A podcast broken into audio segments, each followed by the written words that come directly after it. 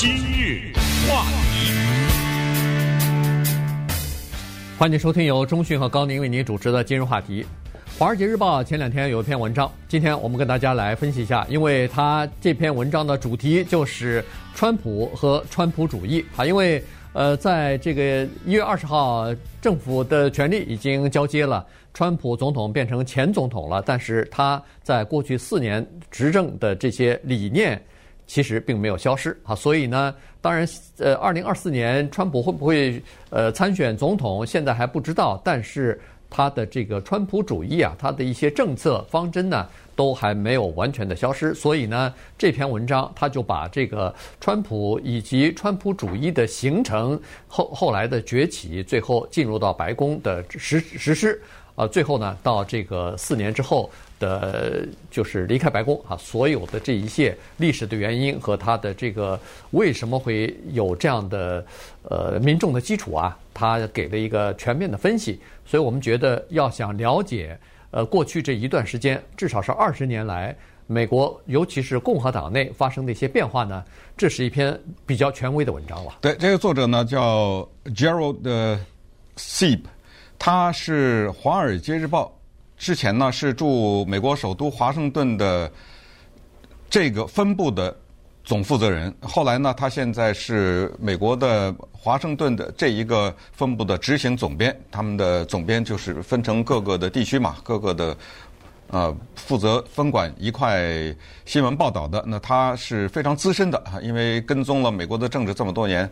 同时呢，呃，正是因为我们看到了 Gerald Sieb 这一篇文章，也给我们一个机会，在他的文章的基础之上呢，也要。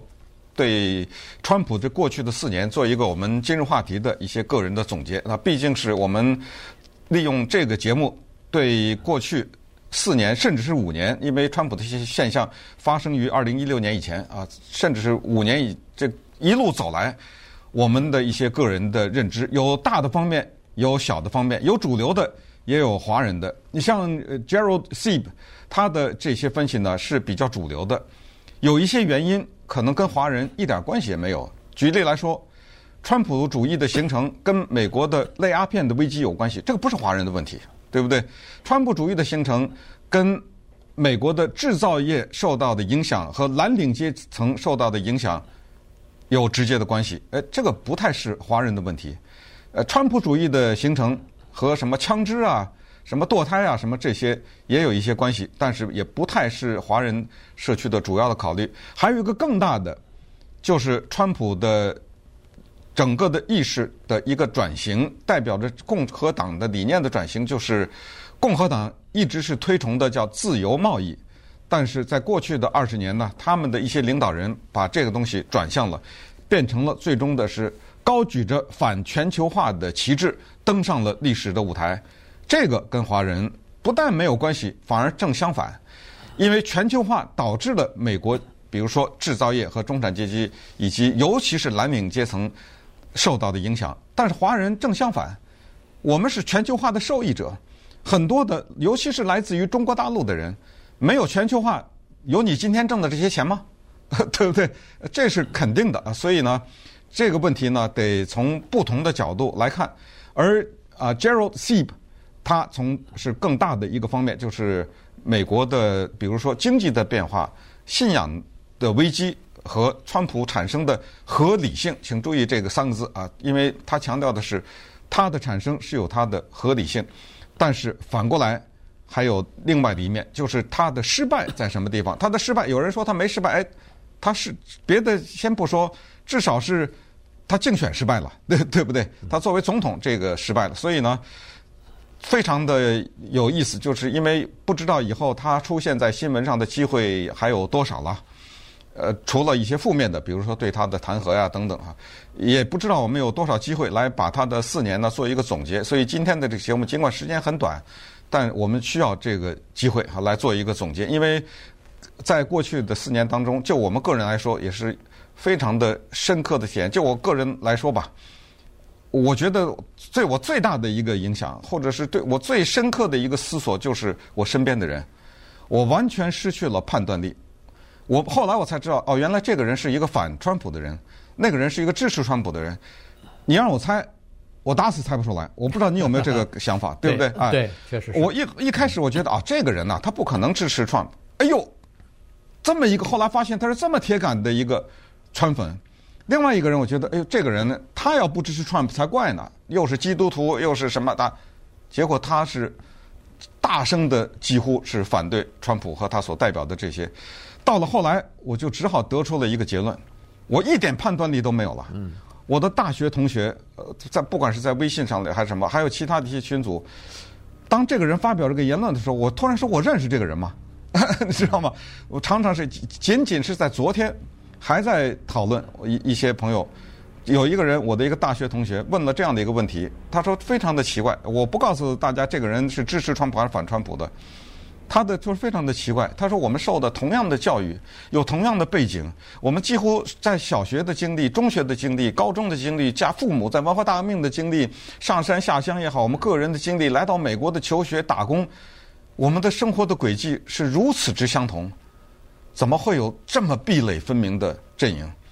就是一派特别的支持川普，另外一派是坚决的反，而且到了后来是叫恶言相向啊，对不对？对。啊，这个里面充满了各种各样复杂的原因。如果有时间的话啊，我们可以今天从比如说各个的角度，甚至是社交媒体的产生，以及个人的信仰啊、文化战争啊和。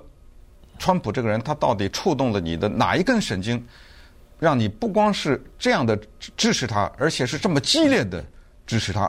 而最后呢，川普主义或者他所代表的是为什么最后是以这种狂飙式的终结？不是川普主义的终结，而是他的个人的政治生涯以冲击国会的这种形式啊，变成了一个终结。所以我们我们就来慢慢的啊，就用他的。呃，Gerald Seib 的用他的一个思路哈，然后我们再融入自己的一些分析，就算是对川普这四年的一个总结吧。嗯，好了，我们就从二零一六年开始讲起啊。当然，待会儿我们可以按照他的这个思路呢，还可以再往前追溯一下，因为呃，这个川普主义啊，实际上呃，他因为刚好体现在川普。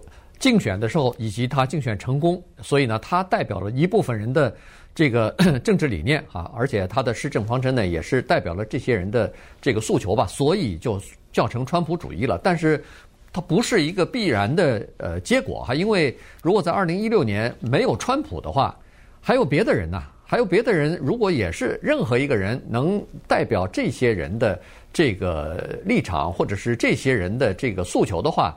那可能就是另外一个人当选，呃，就体现在另外一个人身上，那就不叫川普主义，可能叫什么其他人的这个主义了哈。所以，呃，这是一个思潮，这是一个运动，而且这个呢，积攒了差不多二三十年的，呃，就是积累吧。这个能量的积累，最后呢，最终在川普总统的身上呢，等于是爆发出来了。在二零零六年，呃，总统选举的时候呢，当时新泽西州的州长 Chris Christie 啊，他也是。共和党内参选总统的其中一个人，他就非常敏锐地观察到，说，二零一六年的共和党和二零一二年的共和党已经完全不一样了。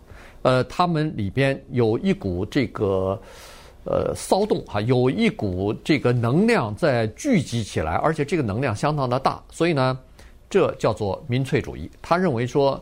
共和党内部的构成和共和党共和党所担心的一些问题，呃，所要提出来的这个政治理念，已经逐渐的从保守主义变成民粹主义了。他认为说，他想要做这个民粹主义，就是代表这些呃对社会不满、对现在整个的这个经济不公平的分配的不满意的，他想代表这些人，他想代表这些。呃，选民，因为他认为说，我代表这些人，我能当选的机会比较大，但没有想到，他刚出头就被另外一个更大的声音给压住了。这个人就叫川普。嗯，川普的声音远比他大，川普的影响力和知名度也比他大，所以呢，他没当上这个，呃，这个叫做代言人，反而是川普。成功的成了这些人的代言人了，是因为川普呢，真的是摸到了他们的脉搏，而且讲出了他们能听懂的话，非常的简单，非常的直接的了当，而且有些话甚至呢是普通的政客应该可以说是永远讲不出来的，不敢讲的，他敢讲。这就是民粹主义在过去这些年的上升。最后再跟大家区分一下民粹主义和民族主义，因为这两个表达呢常常被老百姓提到啊，有的时候可能觉得好像一带任何事情一带了主义吓一跳啊，就是觉得这个里面有一些深奥的东西。非常简单，有的时候民粹主义和民族主义可以融为一起，比如说爱国。你像川普的这些支持者，你看他们永远举着美国的国旗，啊，他总是打着爱国的旗号。什么是民族主义？抵制日货，我这是最好的概括，你就明白了。呃，不用说那一大堆，抵制日货，呃，什么精忠报国啊，什么就是这种东西，呃，登钓鱼岛啊，对不对？呃，这些都是代表着民族主义，这它不是民粹主义。民粹主义如果非要问的话，就三个字：老百姓，你就理解，他一定是反对精英的。呃如果这个社会的上层有一些精英的话，下边的就是叫做民民粹主义，它是有这种，它基本上就是代表的更广的底层，比较是社会的底层。然后呢，他们反对的是一种所谓的精英的统治。那么这种呢，民粹主义的极端表现就是希特勒啊，到最后他能够产生出一个希特勒来，在最后他也会发展成为暴力。在一呃一月六号的时候，大家也已经看到了。好，那么稍待一会儿，我们就来看一看，Chris Christie 后来呢，他对于川普的这个四年有一个非常叫做一针见血的总结。今日话题，欢迎继续收听由中讯和高宁为您主持的今日话题。这段时间跟大家聊一下这个过去这几年哈，或者说。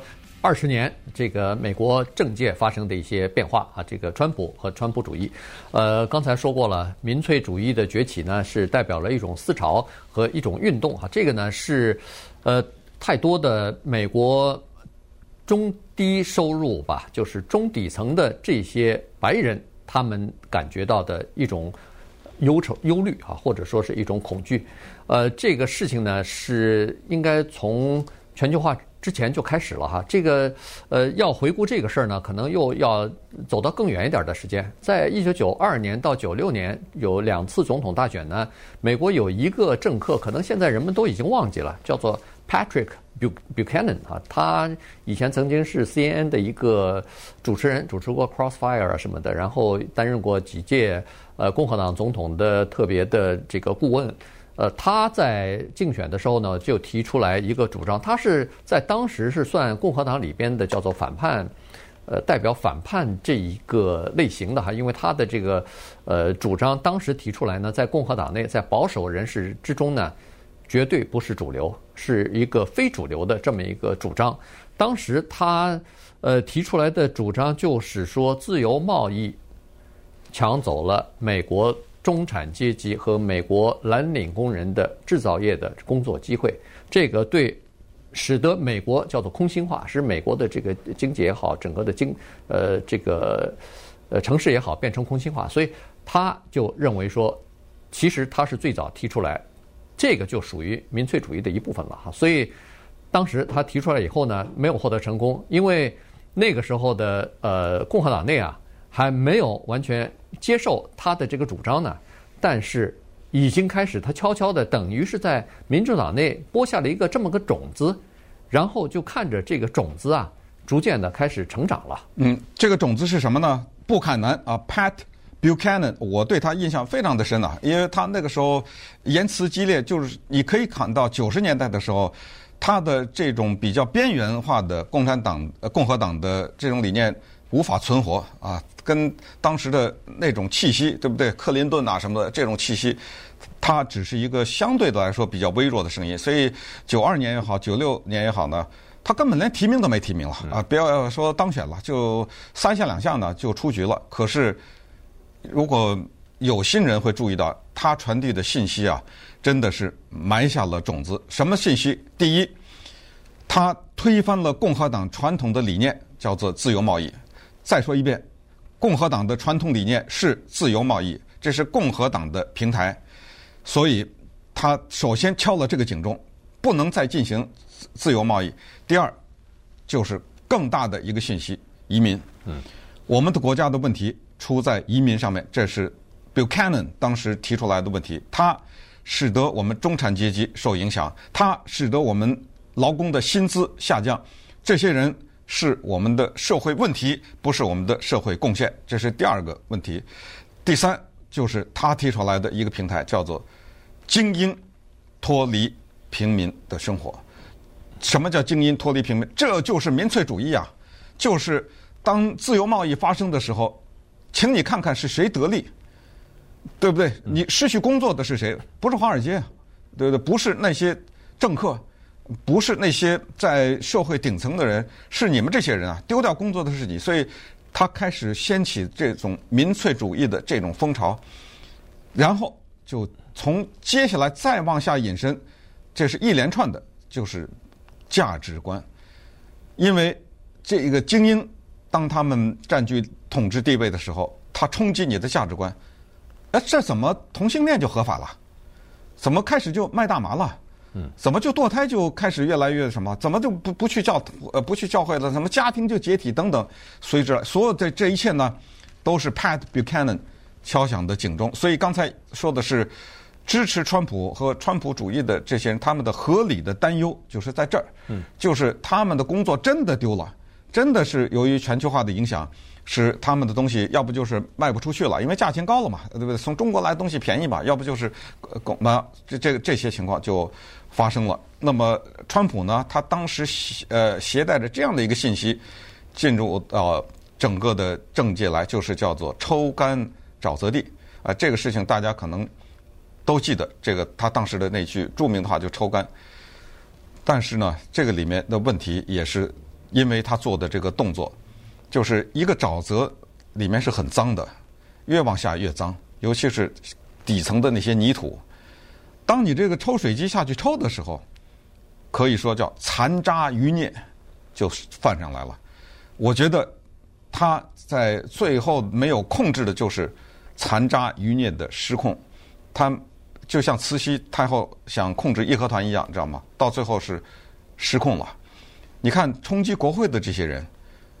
穿着纳粹的，就什么呃 T 恤衫嘛，T 恤衫，举着邦联的旗子的这些人，一些光头党的这些人，一些白人至上主义者，你说这些人他是代表川普主义吗？这个让历史去评价。但是再怎么说，让支持川普的人也是觉得非常的无奈。这正如有一些破坏了天主教信仰的那些虐待儿童的神父、贪污的牧师。对不对？腐败的法官、堕落的政客都是这样。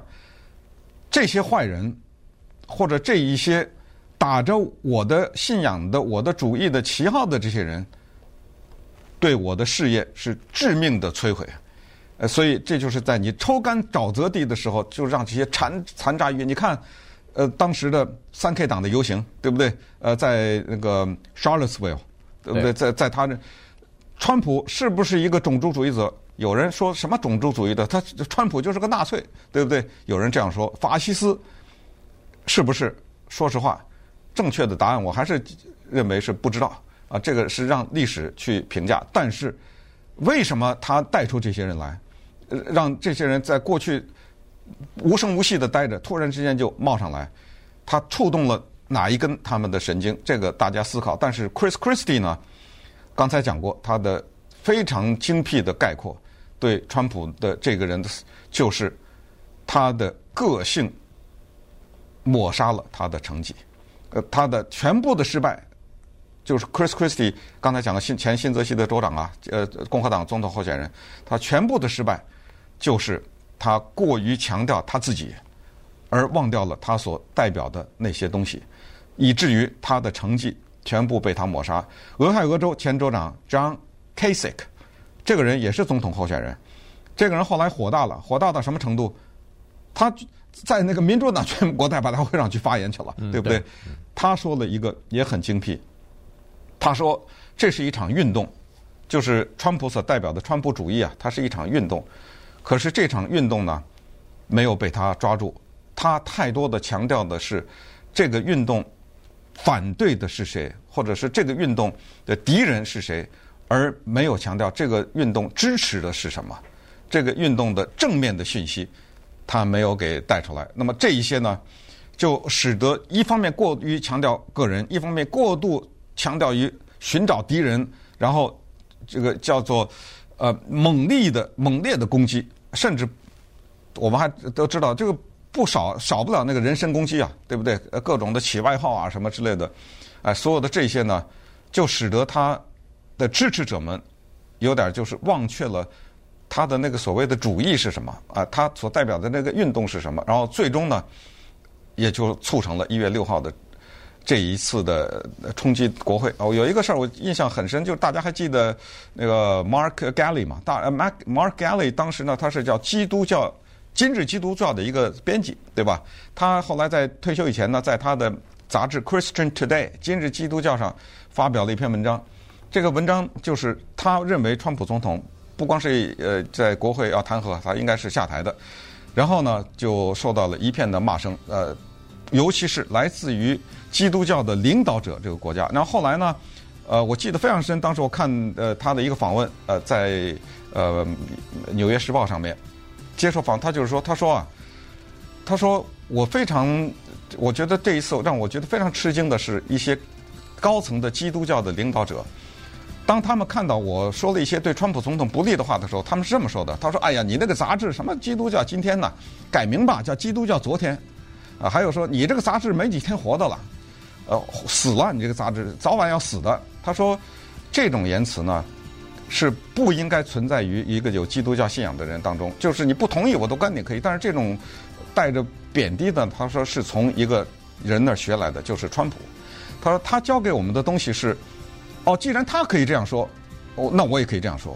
也就是说，用一种贬低别人的方式，用一种呢辱骂的方式，来压制一个，比如说可以是合理、合情合理的讲的声音。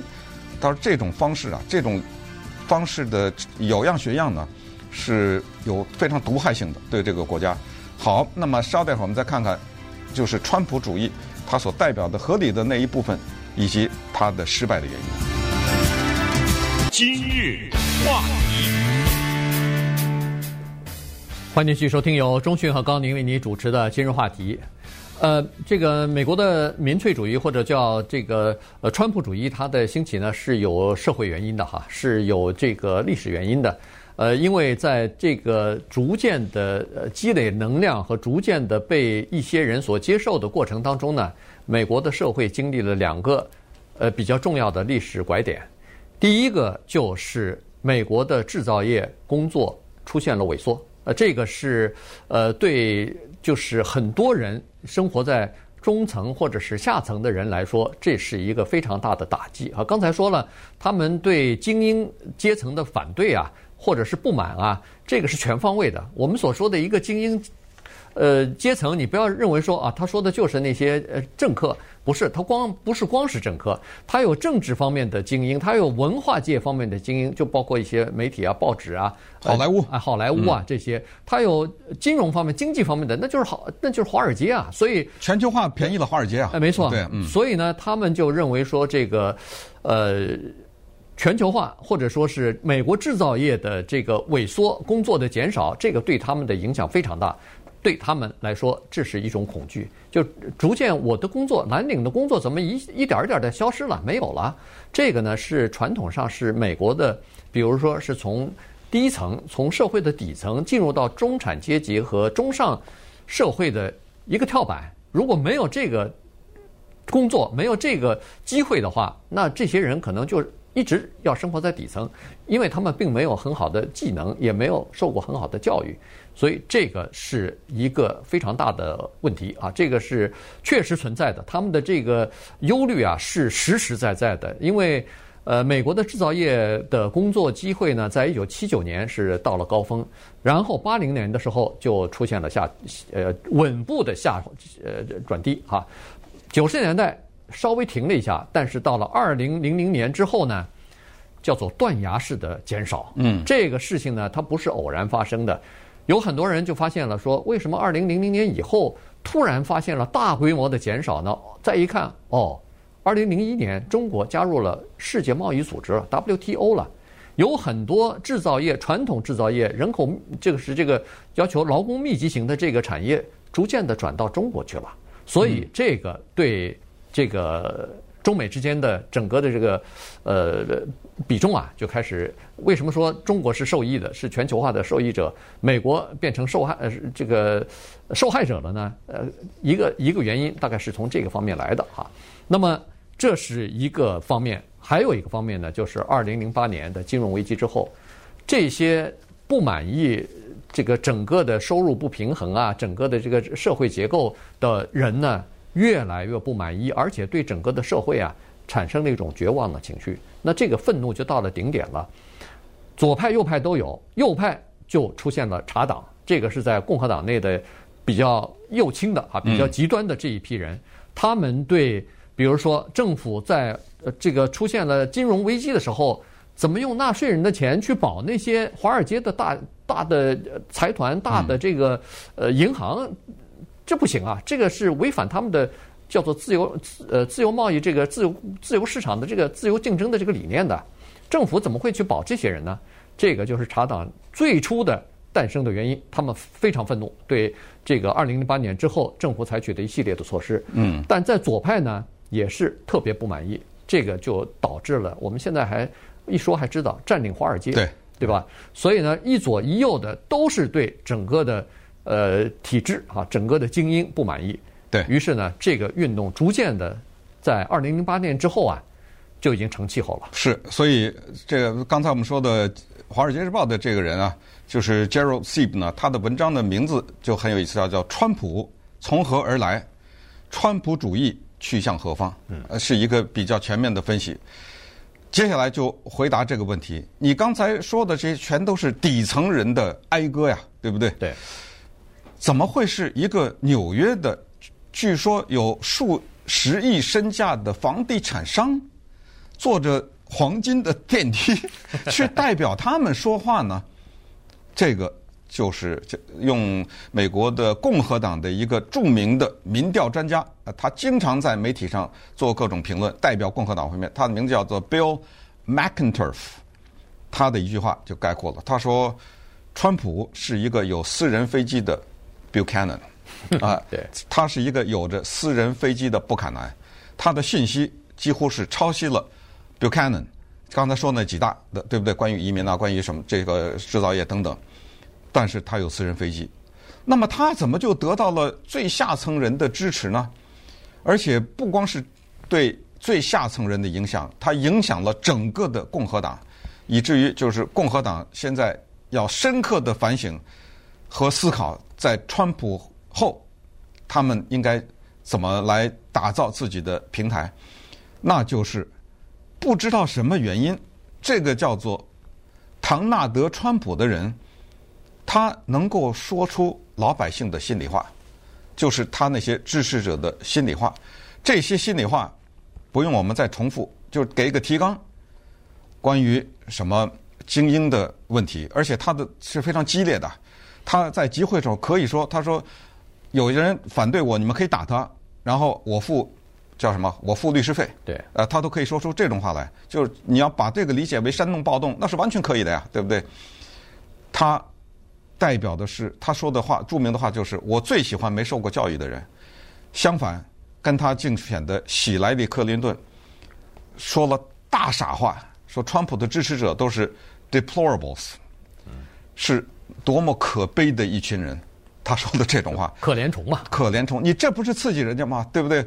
我支持川普，你骂我可悲，你你我尽管你没点我的名，你说支持他的人都可悲，你是说谁呢？对不对？你这不是。导致这种情绪的敌对的情绪嘛，然后川普就说：“我喜欢粗人，你们都是粗人。”那么于是就造成了美国历史上的一个可能你不去研究不注意的一个未来历史一定会大写特写的一个问题，就是他把过去传统上的蓝领的、没受过教育的、低薪的、低技能的民主党人。拉进了共和党的阵营，你刚才说那些人，那不都是民主党的票源吗？对，对不对？对。而且不光是他把这些人拉进了民主党的阵营，而且这些人坚决反对一些本来对他们是很有利的民主党的政策，比如全民健保。查党后来集全力猛攻全民健保，嗯，对不对？对，就是这么回事。因为查党它本身就反对政府的干预嘛，对，全民健保不就是政府干预嘛，对吧？你凭什么要给美国人每个人呃健保啊？这不是自人的个人的选择吗？人家选择不要不可以啊。所以这个是查党的东西，呃，其实，在二零一六年的时候，整个的这个趋势就已然形成。关键是这样子，就是说，从二零一零年到二零一六年啊，有很多。没有受过大学教育的白人生活在中底层，你可以想象，没有受过大学教育的人，他们的收入应该是属于比较偏低的。所以呢，这些人呢，逐渐的脱离了民主党，进入到了共和党当中了。这儿有一个统计数字哈，就在二零一零年的时候，在共和党内，百分之四十的人是白人。是有受过大学教育的。嗯、到二零一六年，这个比例下降到百分之三十三。为什么呢？因为没受过大学教育的白人的比例一下从百分之五十哦增加到百分之五十九，所以这是非常大的啊！对，快百分之十了。对，而这些人是原来的民主党的阵营里边的支持者，他们对整个的民主党和就是刚才所说的呃是。这个社会福利的体制本来是帮助他们的，结果他们看不到希望，所以逐渐的转到呃共和党，因为他们认为说精英啊。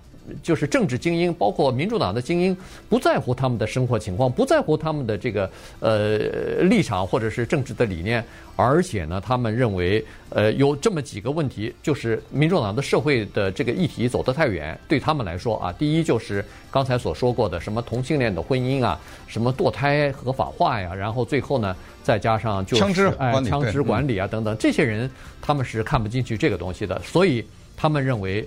呃，民主党逐渐的不能代表他们了，于是他们，你看，二零一六年之前转到共和党，这就给了川普总统利用民粹主义来崛起的一个绝佳的机会。今日话题。欢迎继续收听由中讯和高宁为您主持的今日话题。今天呢，主要分析一下过去这四年哈，川普总统和他的川普主义代表的一种运动啊，它的这个历史形成的原因，呃，以及呃这个在过去这四年里边的一些表现啊。最后呢，可能要稍微的分析一下这个运动最后可能到什么地方去哈。呃呃。刚才说过了，在这个二零一六年的时候，呃，川普总统要参选的时候呢，他注意到了这个情况，就是说民粹主义的抬头，以及他们急需要在候选人当中要寻找一个代言人。那么他就认为说这个时机到了哈。这个民粹主义它有几点，刚才说过了，第一就是反对呃刚才所说的这个全球化嘛哈，这个呃夺夺走了我们的机会，工作机会，因为。夺走工作机会这件事情呢，实际上有很多的原因。呃，大概最大的原因，第一就是贸易形势的改变；第二，更重要的就是一些新的技术的逐渐的使用，它取代了以前人工要做的一些事情。这个是最大的东西。呃，即使没有呃全球贸易化，那个制造业的工作，就是人工密集的这些工作，也逐渐的会被机器所取代。所以这个是没办法，但是。这个呃，民粹主义他，他因为想要鼓动人们的不满情绪，所以在这种情况之下呢，他就说是全球贸全球化造成的结果。同时呢，呃，一股这个民粹主义里边非常应该说是非常丑陋的一个元素也被激起来了，就是反移民。呃，他们认为说这个传统的保守党呢。传统的保守派认为移民对美国是有益有利的啊，这个是对美国的发展、对美国的人口的构成和充满活力，移民做出了很多的贡献。但是民粹主义认为说不行，他抢了我们的工作。所以为什么二零一六年现在你回回过头来看，二零一六年川普总统宣布他要竞选的时候，首先打出来的就是反移民，首先打出来的。那个说是这个墨西哥来的移民，这都是把墨西哥把他们不要的人，什么犯罪分子啊，这个强暴犯啊什么的送呃呃谋杀犯啊什么送到我们美国来了。当时很多人吃惊啊，说一个总统候选人怎么一开始呃这个发布我要参选，用这个方式来进入呢？来宣宣布这个呢？其实这后面都是有各种各样的算计的。是呃这种信息啊，老百姓最听得明白。而且他里面带着强烈的仇恨，登上了历史舞台。你想，那我们是不是恨得咬牙切齿啊？对不对？对这些强暴犯也好，杀人犯也好。但是其实，在纷乱当中呢，有一个人看得很清楚，他叫杨安泽 （Andrew Yang） 啊，他在竞选总统的时候，这是我们华人的总统候选人，他这个信息讲得很清楚，就是说你们都搞错了，真正的是机器人的到来，真正是剥夺你工作的是机器，不光是你过去的工作没有，你未来的工作也没了。呃，有机会的话，大家看他写的一本书，呃，非常棒，叫做《The War on Normal People》，叫对普通人发动的战争。整个的是清楚的介绍了未来社会，就看的真的有点害怕啊！但是呢，你不能躲避，这个情况迟早会到来。所以杨恩泽现在在选纽约市长的，顺便说一下，对不对？对。我觉得他可能还会再选总统，呃，再看吧，啊、呃。但是现在已经人们管不了这么多了，什么机器啊，什么这个这管不了这么多，就是要打击移民。那么在这个信息之上呢？刚才说的就是它的两大平台，它特别准确的摸到了这个，因为这个叫什么？叫我们已说过多少次？叫做责怪外乡人。嗯，呃，我有什么问题，我找不到解决，找不到根源，我至少我可以说他呀。对不对？移移民造成的啊、呃，移民就算了，你还前排带了带了非法二字，那那我不找你找谁算账啊？对不对？这是一个。那么第二个就是他成功的发动的文化战争，我觉得这个是他今天绝对的没有时间了啊！但是这个是他的川普主义的一个特别大的，甚至一个核心的部分，文化战争。呃，大家如果关注的话，我真没时间讲，就是他在呃今年的九月十七号，在美国的宪法日，在美国的国家档案馆有个。特别重要的发言，就是所谓他他的那个叫叫一七七六的呃，那叫一七七六项目吧，或者怎么着啊？就是所谓的我们说的爱国教育，呃，基本上就是对于美国历史的理解，因为它是针对《纽约时报》提出来的一六一九的项目来针对的啊。一六一九呢，大家知道这是第一个黑人登上美国土地，呃，黑奴。啊，在 Virginia 这个地方登陆，所以有这么一个项目。呃，一六一九的意思就是来正确的对待美国历史。那么 Trump 就是说，你们这些人一天到晚给我们的历史抹黑，净说我们的见不得人的事儿，净揭我们的疮疤。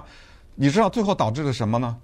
砸雕像啊，呃，对不对？这就是文化战争啊！到到后来的什么？后来我们听说的取消文化 （cancel culture），对不对？我请你大学进来演讲啊，因为你是这个原因啊，对这些取消等等，这个话题非常的大啊。但是它绝对是川普主义的一个核心部分，也是构成支持他的人的那些核心，就是那些没有受环球全球化影响的人，那些工作没有丢的人，那些不是，比如说没有受过教育的，那些有着博士学位的人等等。他们支持他的原因的一部分就在这儿呢，啊，就刚才你在引申的刚才说那些什么同性恋呐，就就就这些热社会议题，这是非常大的一个问题，也就是使他能拥有相相当多的支持者的一个非常主要的一个原因。所以这是一个，那还有一个非常非常非常大的，但是也绝对的绝对的没有时间。但是我只要一点，大家也就知道了，就是社交平台，国际网络这个社交平台，使得。人群的叫做部落化，嗯，呃，专找自己想听的，那各种那个假的新新闻，对不对？不管是转发的也好，还是自己凭空捏造的也好，这些都是在过去的五年左右吧，使得整个国家走到今天，也是使得最后一月六号冲击国会，那些人都是在这些平台上。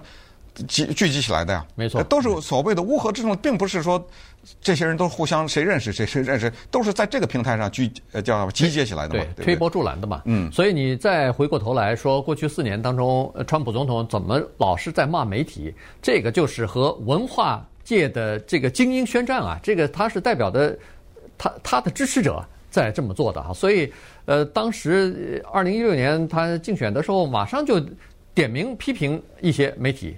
还而且还点名批评一些记者呢，所以当时有很多人觉得看不惯，说怎么回事儿？他认为说，第一，他代表了他的支持者；第二，他认为说，用这样的方式来参选的话呢，可以引起美国媒体的注意，可以有更多的这个曝光率，而且可以叫做粘合他和选民之间的关系，这是一种粘合剂啊。那么最后呢，我们就听一听呃，川普总统的一段话啊，来呃，对他的前途做一点小小的分析。The things that we've done have been just incredible, and I couldn't have done them, done it without you. So just a goodbye. We love you. We will be back in some form. 哎，请注意他最后这一句话，对不对？呃，首先他说的是这个运动，然后我们会以某种形式回来，这不就是像一个电影完了以后，请看续集吗？对不对啊？对。呃，看他说 “We love you” 啊，说我爱你们，然后再见啊，Goodbye，这是他算是那个离开白宫前的最后那个讲话嘛，对不对？对。他是以这个收尾，就是说再见，但是等着哦，我们会东山再起。那么这个东山再起将以什么形式呢？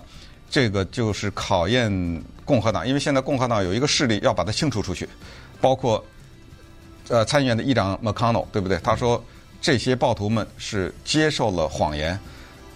川普总统的关于什么咋选举作弊这些东西是构成这些谎言的一部分，对不对？这这代表了党内有些人想把它排除出去，所以才会有大家看到这个报道，他要成立一个什么爱国党是吧？爱国党。对，所以那么接下来这个好戏其实真正的还是在后头。